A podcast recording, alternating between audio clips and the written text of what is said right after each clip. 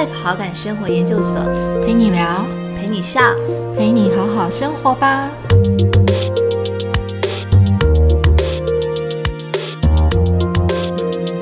可能我经历了一些人生阶段之后，会有一点点的想要去寻找那个小时候那个很纯真自由，然后很没有处在一个标准答案的世界里的那种童趣的阶段。对，那我觉得我在绘本是有看到的，因为在绘本的世界里面，它就是提供一个。让你思考的一个载体嘛，一个平台嘛，让你去做思考、阅读。可是它不会有任何的标准答案，因为每一个人的阅读都是伴随着自己人生不同的体验而去解读这一本书，去理解作者所要表达的内容。那这就是一个非常多元、充满弹性，然后没有框架、没有标准答案的事情。嗯，就我现在大龄女子的阶段，非常喜欢这种感觉。欢迎来到 Better Life 好感生活研究所，我是伟平。今天来到我们大人的绘本时光的单元。那其实今天这一集的节目播出，我觉得有一点特别，因为它是有一点像是番外篇的概念。那今天在节目当中，其实也邀请到了我们，其实，在新庄社区大学真的有一个大人的绘本时光的读书会，在每个礼拜五的晚上。对，所以今天在节目当中呢，非常开心，也是邀请到我们其实，在读书会的伙伴有两个伙伴，今天会跟我们一起来聊绘本。那其实，呃，在今天节目进行之前呢，其实我们也希望可以帮新庄社区大学，刚好最近就是在一月六号的十点到四点的时候，有一个新庄社大的学习成果展，是人生未来实验室。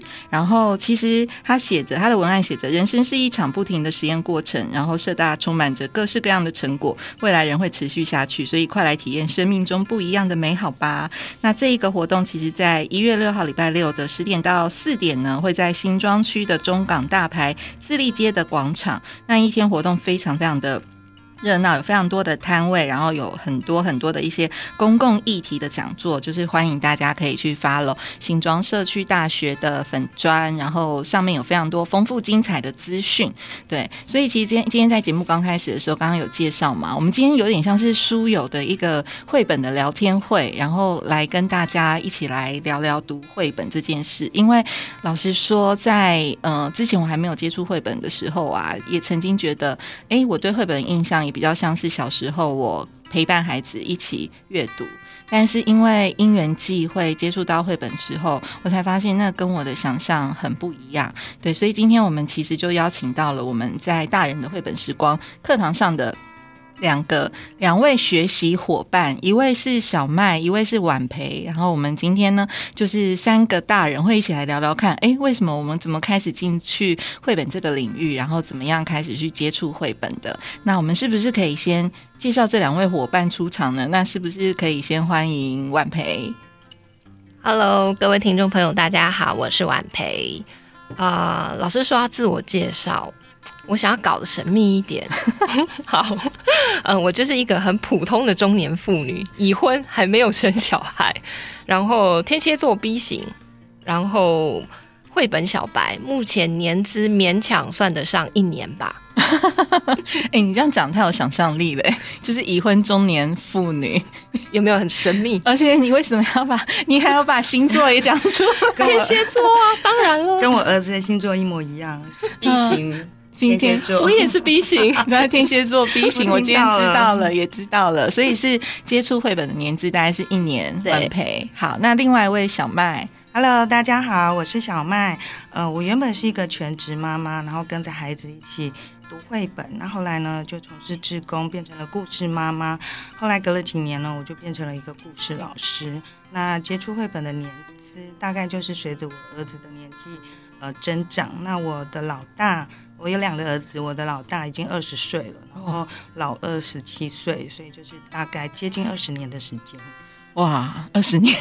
哎，所以我们今天刚好我觉得蛮平衡的，就是一个是一年，然后一个二十年，然后其实我是我算是中间偏左。就是偏 就是大概呃其实四五年对的一个这样子的一个已接触绘本的年纪，所以我们今天刚好好像就是可以从不同的看见跟角度，然后一起来聊，我觉得还蛮有趣的。那我先分享一下我当初怎么接触绘本的，因为其实好像每一次就是课堂上也都会，大家同学也都会好奇说，哎，怎么开始接触绘本？其实我蛮因缘际会的，我是先去有一次莫名去上了一堂哲学智商的课。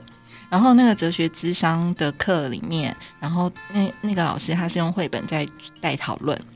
我还记得他带了一本变色龙的绘本，然后变色龙的绘本他带完讲完之后，他就问我们现场的大家，就说：“那你想不想要变成那个变色龙？呃，为什么想要还是不想要？”然后现场我听了非常多的答案，然后我才意识到说：“哦，原来绘本可以这样子使用哦。”就是它是可以这样子阅读，这跟我以前可能小时候就是呃，就是帮孩子选绘本的那个经验很不一样，所以后来开始我就呃，就是开始进入了解绘本这个领域，然后也刚好那时候在新庄社大，其实我第一学期不是带绘本，我是在带自由书写，我就决定马上把那个课纲调整，然后变成是大人的绘本时光。一直到现在，然后我觉得里面真的有好多好多无穷尽的宝藏可以挖掘。对，所以呃，那小麦是怎么开始接触绘本的？是因为最早的时候也是要说故事给孩子听吗？嗯，对，那时候我们在树林的地方有一个书香协会，然后因为离家里很近，然后我就带着我的宝宝去入会了。每个礼拜五早上，然后就带他去听故事。然后一听一听一听，听一听，觉得哎，那边的呃资深的前辈就是很好，就服务大众。后来我就觉得说，好像我在这边有获得，所以我也应该要服务别人。所以呃，过了几年之后，我也开始从事干部啦、职工啦这样子。然后一直到了学，呃，孩子上了小学、幼稚园、小学的时候，我就跟学幼稚园的时候，我就跟学校说，哎，我可不可以讲故事？那国小就有现在大家都知道的故事妈妈，那一讲就一直都没有离开，就是一直讲一直讲，然后就呃很喜欢绘本，所以也很喜欢讲故事，所以就一直到现在。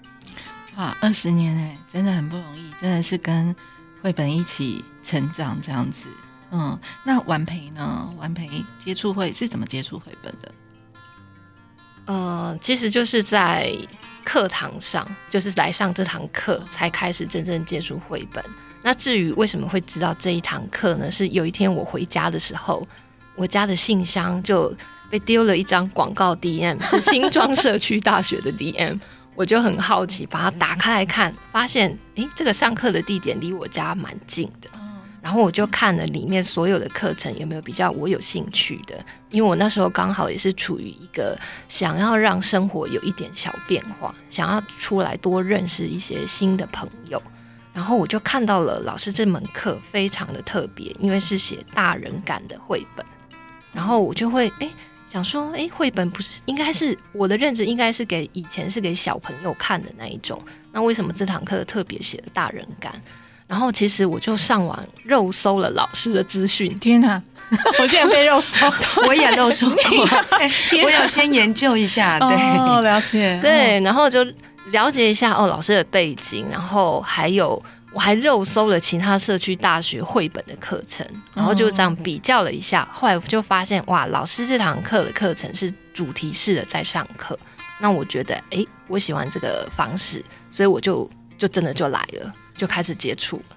对我，哎，我其实今天才听到你们讲这些，所以我自己听起来觉得有一点，有一点有趣。就你刚刚在讲说，哎，你从你家的信箱里面收到一封 DM，就感觉有一种好像以前小时候在我家这样子，因为那个信件，然后连接了我们彼此。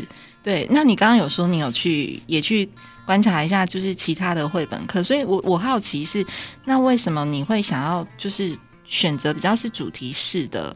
就是绘本这种方式，因为我比较喜欢看到，就是同一个主题，就是相近的主题，有不同的作品，他们是作者是怎么样的呈现。我比较想要看到的是个是这个关于同一个主题，不同作者的不同呈现方式或是内容的表现。嗯，对。来。是这样，我觉得每个人的观点都好有趣哦。那小麦呢？你那时候又收到什么？我那时候是，其实因为我本身还蛮喜欢上课的，然后好像就是有知道说新庄社大有这门课，可是因为是礼拜五晚上，那那时候孩子比较小，然后再来是我在新庄的比较南边，有一段距离，所以那时候没有考虑。那后来呢，我就搬家了，搬到呃离这个新庄师大比较近的地方。那时候就呃二话不说，就先就就就进来读书会了。那那时候对老师就是有去研究一下这个呃老师的专长，对。那后来发现老师的专长是编辑，然后在文字上的呃能力也很强。那我想要有一点点不同的刺激，那老师的呃。主题方式我也蛮喜欢的，所以就想说，嗯，加入这个团体来看一看，其他人的对绘本的看法是什么样子。哦，原来是这样。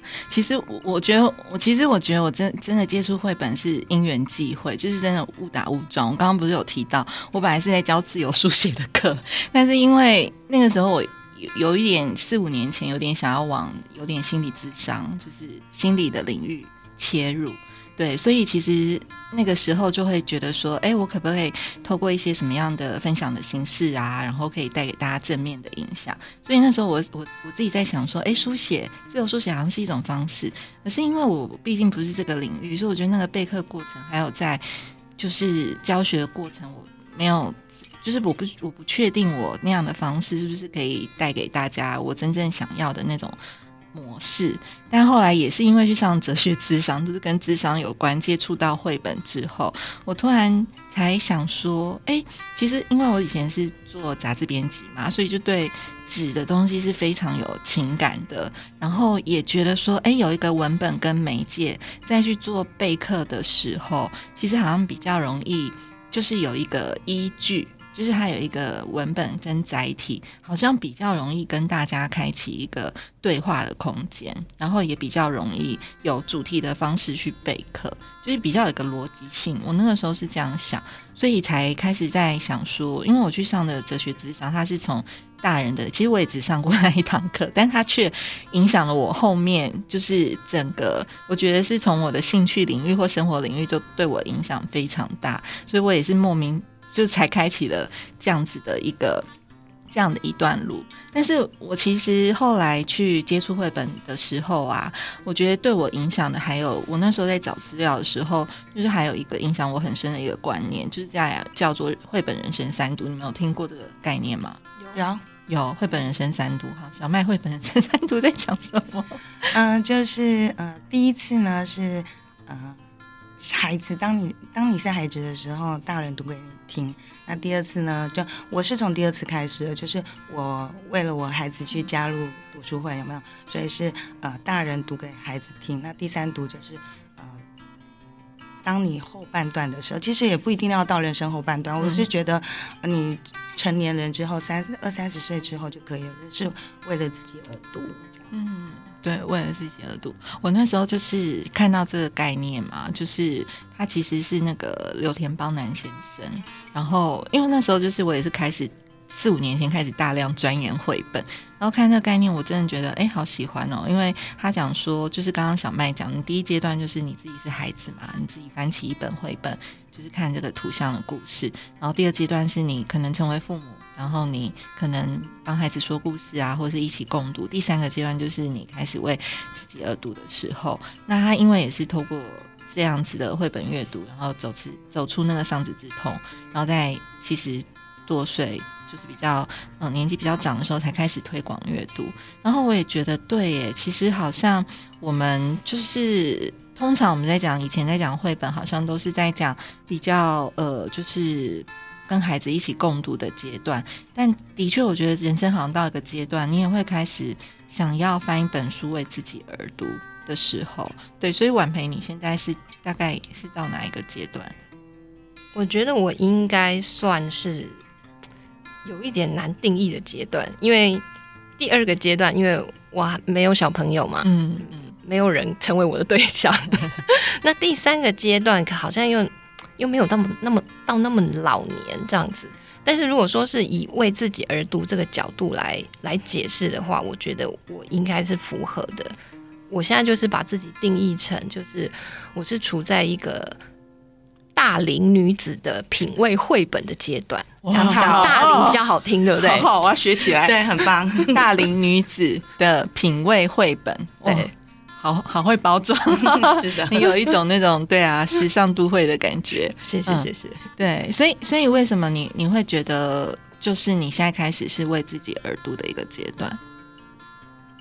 小时候我看的是故事书，就是所谓童话故事。我觉得那可能跟绘本有还是有一点点的不太一样。然后经过了这么多年，嗯，可能我经历了一些人生阶段之后，会有一点点的想要去寻找那个小时候那个很纯真自由，然后很。没有处在一个标准答案的世界里的那种童趣的阶段，对，那我觉得我在绘本是有看到的，因为在绘本的世界里面，它就是提供一个让你思考的一个载体嘛，一个平台嘛，让你去做思考阅读。可是它不会有任何的标准答案，因为每一个人的阅读都是伴随着自己人生不同的体验而去解读这一本书。去理解作者所要表达的内容，那这就是一个非常多元、充满弹性，然后没有框架、没有标准答案的事情。嗯，就我现在大龄女子的阶段，非常喜欢这种感觉。哦，其实就是我觉得那种感觉是很感觉是很开阔的，没有标准答案，好像不用像我们在社会里面总是要有很多的框架，或者是有很多的。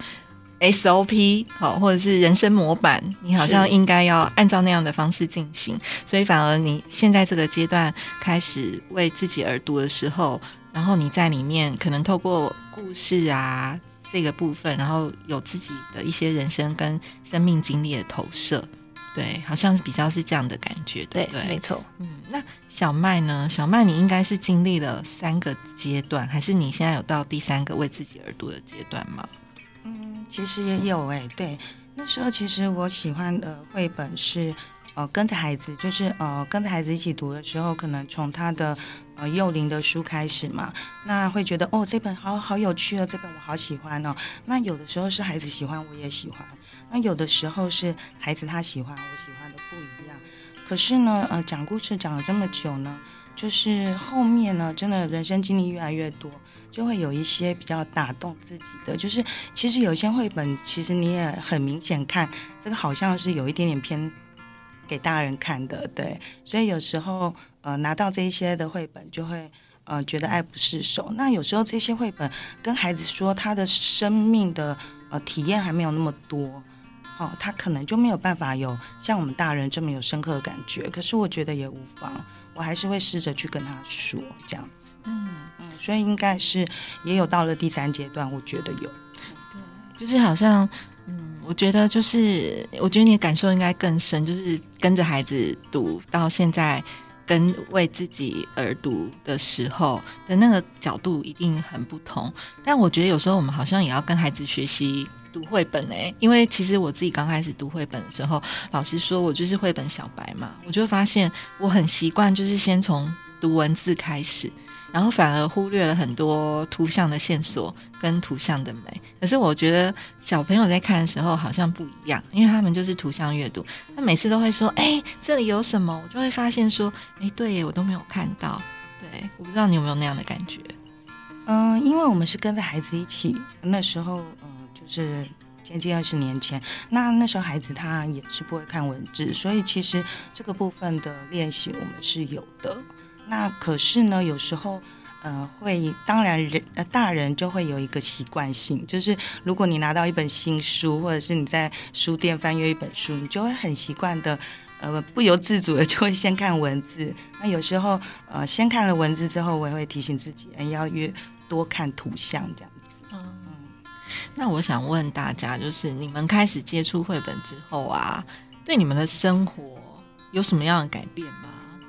你们你们有觉得自己因为绘本在生活上有什么不一样的不一样吗？会耶，我就是现在，譬如说出去玩啊，或者是出国啊，会到国外想要逛一些书店，会想要去找绘本。嗯，对，所以之前前阵子去欧洲，然后导游没有给我们太多的时间自由活动，让我在书店居然没买到一本书，所 以我觉得有点生气。嗯 我都还没逛完。哦，但是就会有那个起心动念，就是想要去旅行的时候带一本绘本回来。对，然后其实也是有一次，老师好像老师你去曼谷回来嘛，然后你带的那本绘本真的超级可爱，我超喜欢的。嗯，猫头鹰吗？嗯、对对对对那本。对。然后，所以我我我内心里面也产生了一种，哎，去国国外，然后带一个绘本回来，感觉也是蛮不错的。嗯，哎、对，其实我觉得这个也是绘本对我们的一种无形的影响。哎，我我现在就是去到台湾很多地方啊，其实我觉得好像也不用特别做什么功课，你只要去跟着书店走，其实你就会觉得行程就排不完了。然后去到那个书店里面啊，我就也是很享受，就是呃翻翻书，然后看有没有办法就是带一本绘本回来。所以刚刚婉培讲的是，就是今年年初我去曼谷的时候，我就去了两个书店，特别去排，然后就觉得哎、一定要买一个当地的绘本回来台湾。然后不瞒大家说，因为我一月的时候要去一个很冷门的地方，叫大溪地。嗯，然后我现在在 Google Map 上就在找他的书店，然后我觉得我好像神经病哦，就是我想说，哎、好像我想去看一下那边有没有什么书店可以逛，然后还从 Google Map 上面看到了那个书店的样子，我看起来嗯好像没有绘本，但是我想说不行，我还是要再去看看。对，但是这个好像就是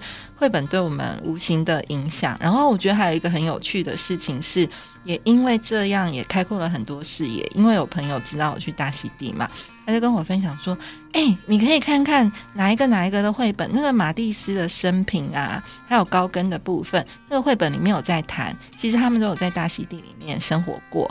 就是会有朋友因为知道我喜欢绘本，然后跟我分享这些资讯，然后我觉得让我的生活也非常的丰富。嗯，那小麦呢？嗯，因为我结婚后一年多就生孩子嘛，那我是为了孩子接触绘本的，所以我大概可以分成就是呃结婚前跟结婚后。那结婚前就是都在工作哈，就是很努力在工作。那结婚后大部分，嗯，我觉得绘本已经变成我生活的一部分了。对，就是嗯、一直在服务，一直在说故事。那嗯，比如说有我就会嗯、很想要。去呃一直去推广。那就如果说身边以前啊，以前以前身边如果有人生小孩、怀孕生小孩，大概大家都送什么？你们都送什么？你说送妈妈还是送小孩？对对，都小孩子有都有，就是明月礼这样子，都是送什么金子啦、尿布，对不对？对，差不多多嘛。，差不多。对，那我就会想要送那个宝宝书，哦对，就变成他的第一套绘本这样的感觉。那我也把这个观念就是带给其他人，然后就是觉得好像就是好像自己在着手这个 boost star 的感觉，哦就会觉得哎很不错。所以这绘本就是变成我每天都呃变成真的就是已经很生活化的一部分。嗯对。对，其实我觉得好像就跟我们生活息息相关，因为我有时候备课就是做那个主题性的时候，就会去看说，哎，那比如说下个学期啊，要怎么安排那个课程，所以常常就会跟着节气。就是我好像是因为接触绘本之后，我对生活的感知感知度有提高，我就开始因为透过这些主题，我才发现说，哎，对啊，其实它有呃生活里面有四季，然后生活里面可能有很多无感的练习，然后有植物，然后有颜色，就是开始你对于很多生活上面的概念跟主题，其实就会更关注。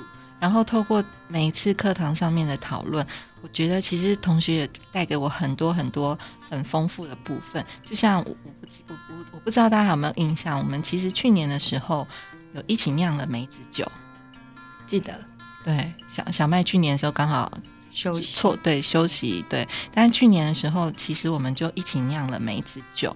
其实也就是透过我们绘本在讨论的时候，然后大家觉得说，哎，对这个季节，然后嗯，那个就是我们家其实是在有酿梅子酒的，然后我们就听到这讯息，说，哎，好啊，那下次来教我们大家酿梅子酒。然后我们又从又去找了跟梅子有关的绘本，然后大家一起来手做，就是很。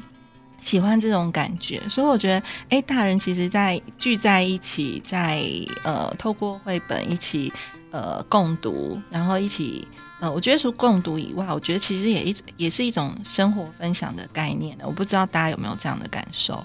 有，我可以再分享一个绘本对我生活的影响，因为我蛮喜欢看电影的。大家知道有一部电影叫《水行侠》吗？不知道，它是 DC 漫画的超级英雄。对，它总共有两集，然后之前之前我先看了第二集，然后以我的角度，我觉得我不太喜欢，对，所以当有一天就是我先生又在那个 MOD 发现第一集，然后他就兴致勃勃的要找我一起看第一集的时候，我当下是先拒绝他的，然后因为我因为我第二集的就是先看了第二集，觉得不太喜欢第一集，我就有点不是那么想看。然后后来还是为了爱，为了我先生，就 你不小心偷偷在节目上告白，你这一集一定要传给他听。没问题，没问题，赶快剪好哦。为了爱，然后我就陪着他看第一集，结果哇塞，看了不得了。他让我想到老师之前介绍的一本绘本，叫做《灯塔你好》。哦，我记得老师有提到说，古早的那个灯塔是燃煤的。嗯嗯，所以一定要有一个灯塔的管理员、看守员。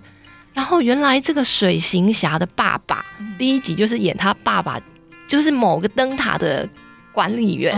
然后他妈妈是那个海底童话世界那个超能力的亚特兰提斯的女王。然后他们有一天不小心在海边相遇了，然后就坠入爱河，然后就生下这个水行侠，半人然后半超能力这样子，可以听得懂海底生物的对话，可以跟他沟通。然后这一本绘本，我就忽然想起来，我们居然有读过这一本，然后居然在水行侠的那个前半段就演出来了，我就非常的开心，然后就一直看下去，然后后来我整个看完就觉得这第一集真是太好看了，原来有这个小插曲哦，对我那时候真的太开心了，就是我会一直就是读过的绘本会。一直不停的跟我生活中遇到的人事物去把它 match 结合在一起，然后我就觉得哇，好有趣哦。对，哎，我觉得这是一种吸引力法则，就是好像当你接触了一个东西之后，你的生活中好像开始关注的焦点跟一些那种就是吸引到的，好像都会是跟这些部分有所关联。绘本对你们来说是什么样的存在？你跟绘本之间是什么样的关系？我觉得，就我个人而言，是呃，可以是一种疗愈的存在。哦，对，疗愈，对疗愈。我可以举一个我们上课的例子，就在前几个礼拜，老师定的绘本主题是下雪。嗯，对。然后有一本书叫做《初雪》。哦，对。然后老师在读那本书的时候，就是一个画面，就是一个小女孩，然后她去追雪，然后滚雪球。其实那个画面很简单，然后颜色也很单调，大概就是白色嘛，然后红色，因为那个小女生有红色穿红色的衣服，然后还有一些灰黑的一些背景，大概就是这样子。然后情节也很简单，文字也很少，然后老师读的很慢，可是我就看着那个画面，然后搭配老师在导读，我觉得就是很疗愈，很幸福。的一种感觉，就不知道为什么就出来了。嗯，那我就觉得，我看着老师就觉得他后面有光。我觉得你你人生的高光时刻就出现了，我是变圣母玛利亚的概念，是不是？对，就是那时那那那一个刹那，我就真的觉得哇，好疗愈哦。然后我那时候甚至有几秒钟，我是把眼睛闭上的，就是是一种引就仪的感觉，就是一边耳朵在听，对，就是真的觉得很满足。对，哎，其实啊，自己读的时候，其实有时候在课堂上念，说读的时候，自己也会感觉到这本没有疗愈到我。刚刚婉培在讲这个书的画面，我依稀到现在都记得，因为我我记得我念完的时候，我觉得它是一本好安静、好安静的绘本，而且就是在晚上的夜晚，然后又是那样子的一个情境跟状况，然后念完之后自己也觉得很疗愈，就是好像就是有一种呃被抚慰到的感觉，我不知道怎么说，对。好像有一种那样子的气氛，虽然有时候啊，就是呃，也很有有一些同学也会跟我说很疗愈。老实说，我不太知道，因为自己站在就是比如说分享的时候，跟自己听故事的感受，我觉得很不一样。但是像我前阵子啊，也有去就是嘉义的 Toy Four，然后听那一次他们有请那个小树的家的琼文，然后来。也是分享他的介绍的绘本。那次我是听众，我坐在台下听，我突然懂了，就是我我听人家讲故事很开心，然后有人说故事给我听，而且他好会讲，好会描述的那种感觉，其实也觉得是满满的幸福感。对，突然有那样子的情境跟画面。那小小麦呢？你有觉得对你来说是疗愈吗？我觉得是哎，而且还多了一些乐趣哈。我其实喜欢讲的绘，呃，我喜欢的绘本比较是那种无厘头式的，就是就是真的很好笑的。对，那像那个。呃，松居直先生他也是一直说，绘本它没有什么的用处，就是带来乐趣而已。那那时候就是呃，在亲子共读的时候，前辈他就推广这个概念给我，所以呢，我也一直就是哎谨记着这个概念，就是呃，其实我们就是很喜欢把它主题性的，有时候会跟孩子有一点附加于教育。哦，我觉得呃，我们台湾人很习惯这样做，然后呢，现在的家长也很喜欢这样。但是其实我真的很喜欢，就是单纯好笑的书。那嗯，比如说像我呃喜欢这个《逃狱大作战》这种很无厘头的，就是有三个有三个被关的那个呃犯人，然后在里面呃为了想要出来逃逃出来，所以他们就变成变成了呃狮斑马跟狮子，然后。结局也呃非常的好笑哈，然后还有《印度报大拍卖》这本书我也蛮喜欢的。那其实呢，你说它有没有寓意？我觉得是有的，它的深沉是有的，但是它的呃故事的编排是让人家可以放松，然后可以为之一笑这样子，我觉得很舒服。就是在呃现在的这种忙碌的社会，大家都哎每天都有每天的 schedule，然后每天很忙碌啦。那可是有时候看绘本的时候，这个专属于自己的时间，自己可以看绘本，自己可以开怀大开怀大笑，这种感觉真的是蛮舒服的。对，哎，就是我觉得那种好笑型的绘本，也我觉得很有趣的是，并不是也不会因为它只是单纯好笑，其实有很多的背后，它还是有他想要传达的寓意跟故事。所以其实小麦是比较喜欢，就是那种。呃，笑中带泪啊，那种 那种会那种类型的绘本，对，是吗？是差不多。嗯，那婉培呢？你比较喜欢哪一种类型的绘本？嗯，应该是疗愈系的吧。哦。但是因为现在我看的作品数量还没有很多，基本上都是老师上课介绍的。那我自己比较少会会去再找其他的书来看，所以基本上现在应该是来者不拒啦。就是也没有说特别喜欢哪一个类型，因为现在就是先广读嘛，就是先认识多一点作品。了解，嗯，那你们自己觉得，就是比如说我们每个礼拜聚在一起，跟自己一起自己读绘本的时候，有什么不不一样的感觉吗？就是在实体空间大家聚会在一起去共读，然后跟自己阅读，那是一个对你们来讲是什么样？不一样的感觉。嗯，我觉得大呃，其实我会报名这个课，就是因为有时候我们自己阅读的时候，有时候呃会过于的，好像有一点点交功课，就是说呃，我好像就看完了，我看过了这本书，但是嗯，上课的时候可以透过讨论，然后可以对这本书更加印象深刻。刚刚提到晚培提到跟老师提到的初学。我还记得那一堂，我们呃老师通常都会呃介绍了书之后会问我们说，比较喜欢哪一本？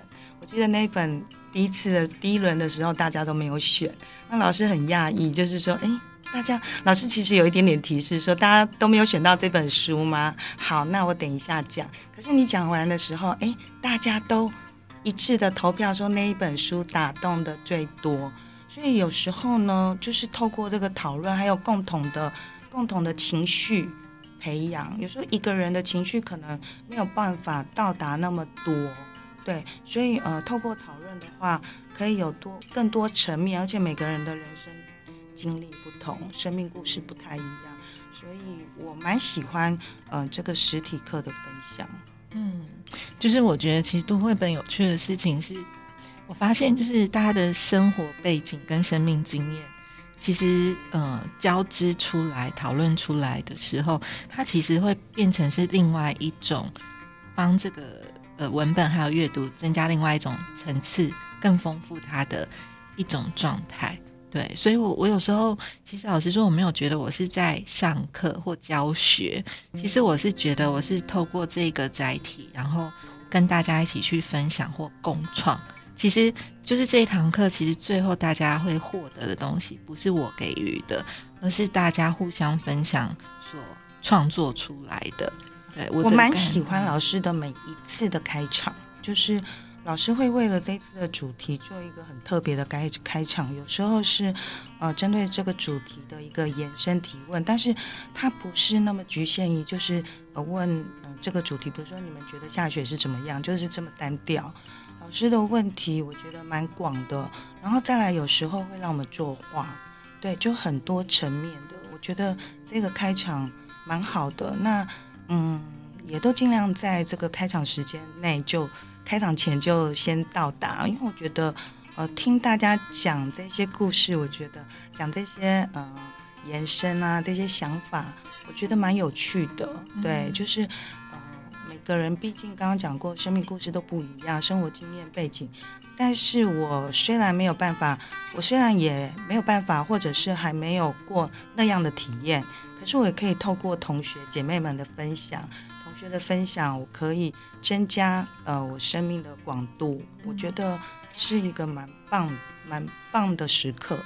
对，我也好喜欢听你们说故事哦。就是我觉得每个人其实都是说故事的高手。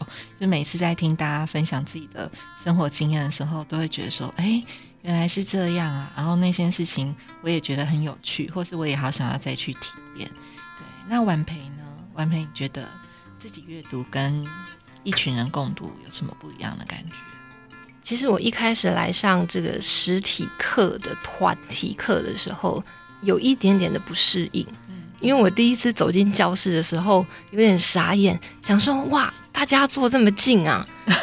因为我以前在学校都是一定是坐在最后排，然后就是翘着脚，然后看大家的那一种，我就是不太会坐太前面，或是跟大家坐太近。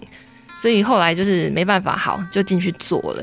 然后刚开始是有一点别扭，因为真的有点大家距离有点近。然后一开始我跟大家又不认识，对。但久而久之发现，哎，老师跟姐姐们都是真的都是很温暖的人。听大家的分享就知道，大家都是内心很温暖的人。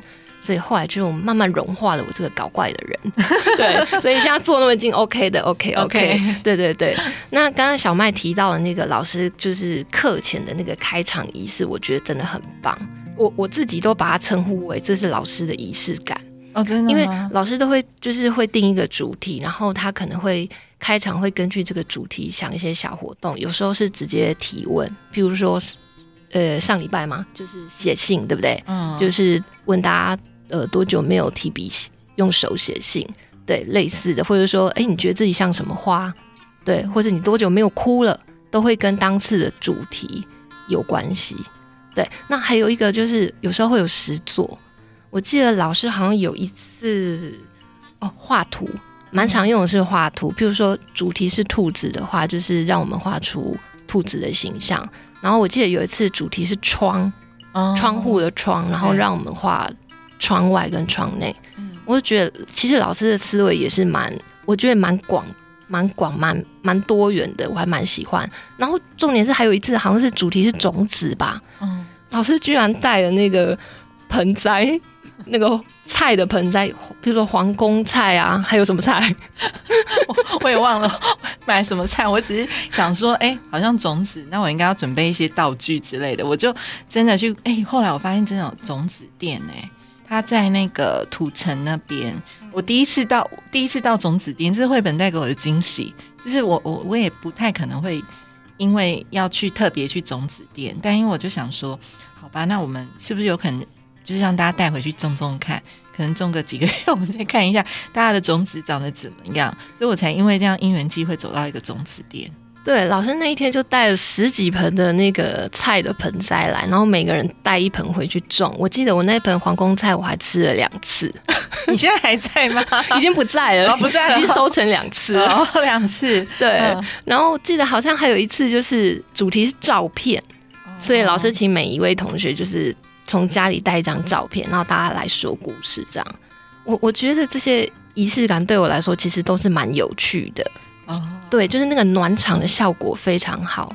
谢谢。对，新庄师大真是太会找老师我觉得。老师的提 哎、问常常今天今天不不是那个叶佩和自助，大家不用一直说我好话，真的就 我们是真心话，真心话我觉得话。老师的提问常常会让我们回想到我们不曾回想的地的事情。对，比如说上次是什么时候哭，为什么哭？哎，这个好像有时候我们会觉得那个就是一个理所当然的事情啊。可是，对，比如说上上一回是什么时候写信？对，这个我们从来不会静下来去想过。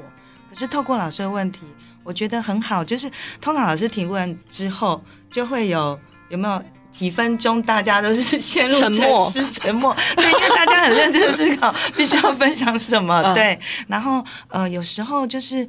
有时候还想不出来的时候，有些姐姐啊分享了，然后大家分享了之后就说：“哦，我好像有过那个经验，哦，我好像知道要说什么了。”对，所以我觉得那个过程还蛮棒的。哦这不是也这没有你没有给我们那个红包，所以 你们没有你们没有写分数的压力哦，对对对打分数的压力。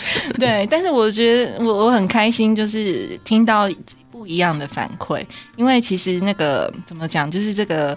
因为这有时候很茫然，就想说，哎，这样子好吗？哦，就是这样的方式是适合大家的嘛？因为它并不是一个规则，就像刚刚婉培说，它没有标准答案，就是很多事情对我来讲，它没有一定的形式，好像就是摸着石头过河，就是边走然后觉得，哎，是这样吗？在修正的这种感觉，但就很谢谢你们给我就是不一样的回馈。那你们自己就是接触绘本，就是这一段期间啊，有没有自己很喜欢的绘本，或是对你觉得这段时间你阅读起来就是呃印象很深刻，或影响你很多的？有没有？或是真的觉得很难推荐某一本，或者是某种类型也是可以。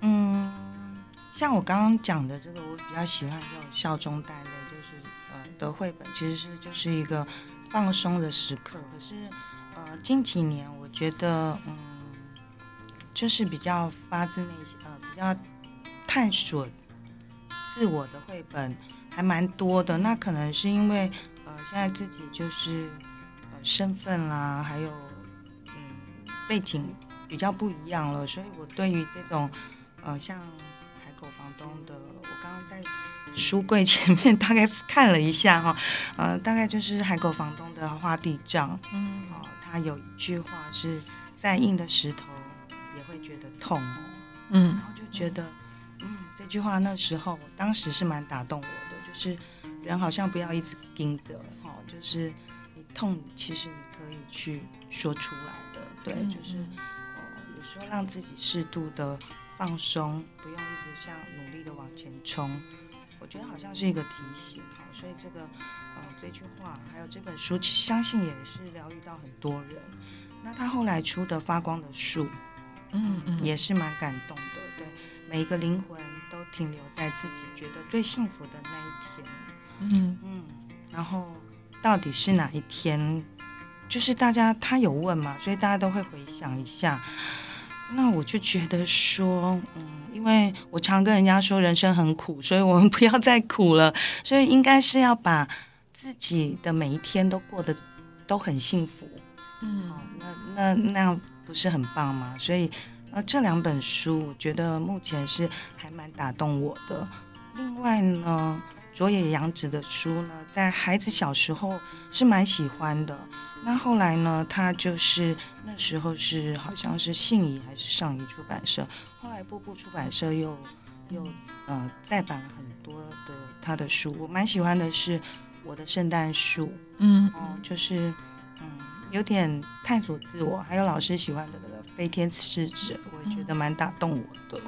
对，所以好像嗯，年纪比较长，会真的就会比较喜欢这种 哈、心灵有被疗愈、有被抚摸的感觉。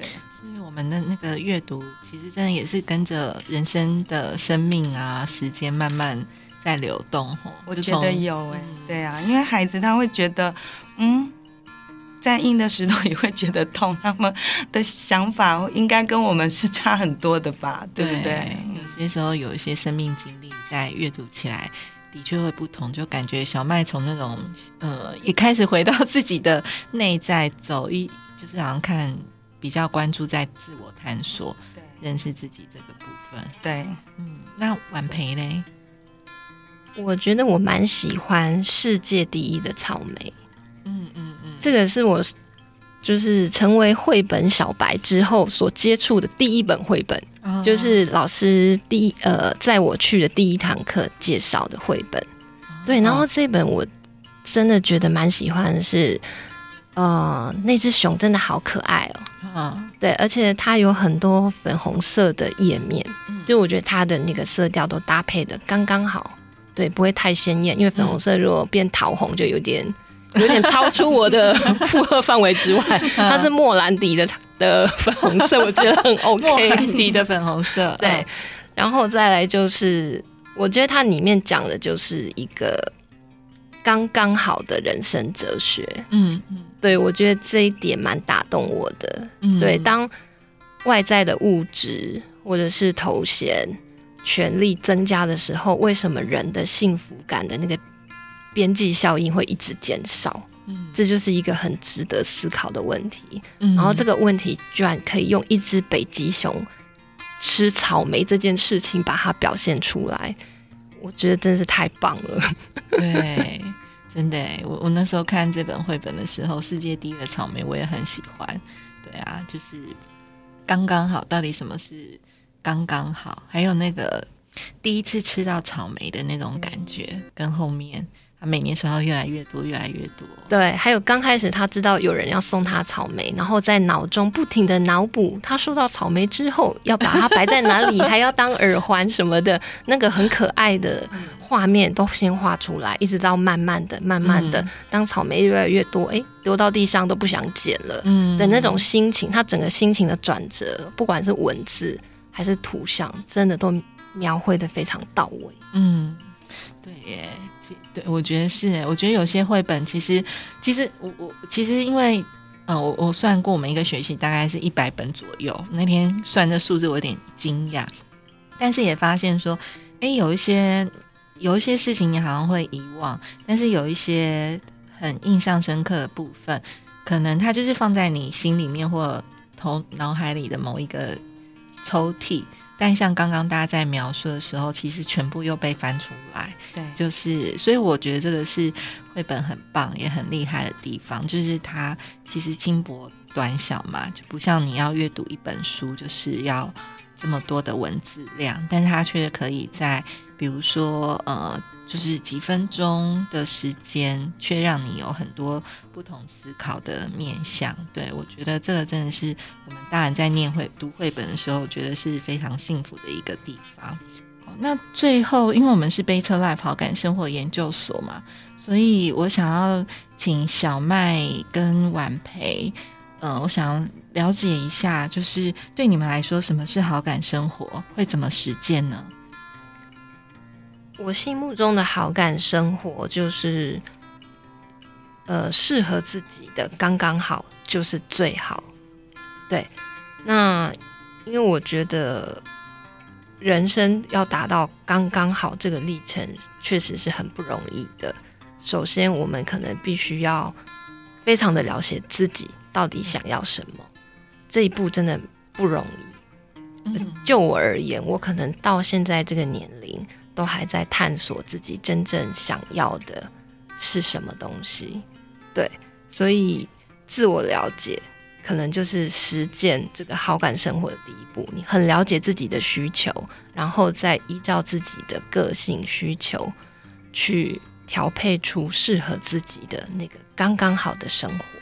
嗯，但是我觉得永远都不嫌晚呢。就是我觉得那个自我探索的部分啊，其实有有有时候，其实很多人也许是很晚才开始，对。但是像我自己也是，我觉得其实我觉得是三十多四十，其实我才开始有点开始慢慢的自我探索这一步。可是我觉得永远都不嫌晚，就是当你开始想要跨出那一步，开始要更了解你自己，然后往自己的那个方向靠近的时候，其实你就在那条路上面了。对，然后以前我的概念啊，以前就是在上班的时候，概念都会想要追求工作跟生活的平衡，但这一两年我觉得观念不太一样，我觉得工作跟生活永远没有办法平衡。对，但是怎么，但是呃，那个没有办法平衡，反而是说，那你要怎么样去在工作跟生活中调和出一个比例，是适合你自己的刚刚好。对，每个人其实比例都不一样，但是应该是可以慢慢的调和出一个适合自己刚刚好的配方。对，就刚刚想到婉培在分享他对于好感生活的一个想象，那小麦呢？嗯，我觉得是用最舒服的方式做自己喜欢的事情哦。因为我蛮幸运的，就是呃婚后就全职带小孩。那有一些人其实就会觉得带小孩很压力很大，或者是很紧绷、很无聊。但是我觉得我的呃全职妈妈生活还蛮好的，就是都可以带着孩子上山下海，所以是呃很多很多人都会说我是呃。嗯，当了妈妈之后才知道怎么样怎么样成为一位妈妈，对不对？所以，呃，带了小孩之后呢，就有很多的生命的体验。那也感谢这个婚后老公，他一直给我一个很大的空间。刚刚晚培有爱的告白，我今天在最后我要赶快告白一下，对对对对。好，像呃，他给我很大的空间去从事志工服务这些时间，然后还有。呃，后来做喜欢的工作，对，那嗯，蛮 enjoy 在其中的，所以我也嗯，希望我自己能够持续在带欢乐给孩子。如果嗯没有意外的话，希望能够一直说故事说下去。然后就像老师呃也有带给我们在上课的时候带给我们幸福感这样子的感觉一样。哦，谢谢你也跟我告白。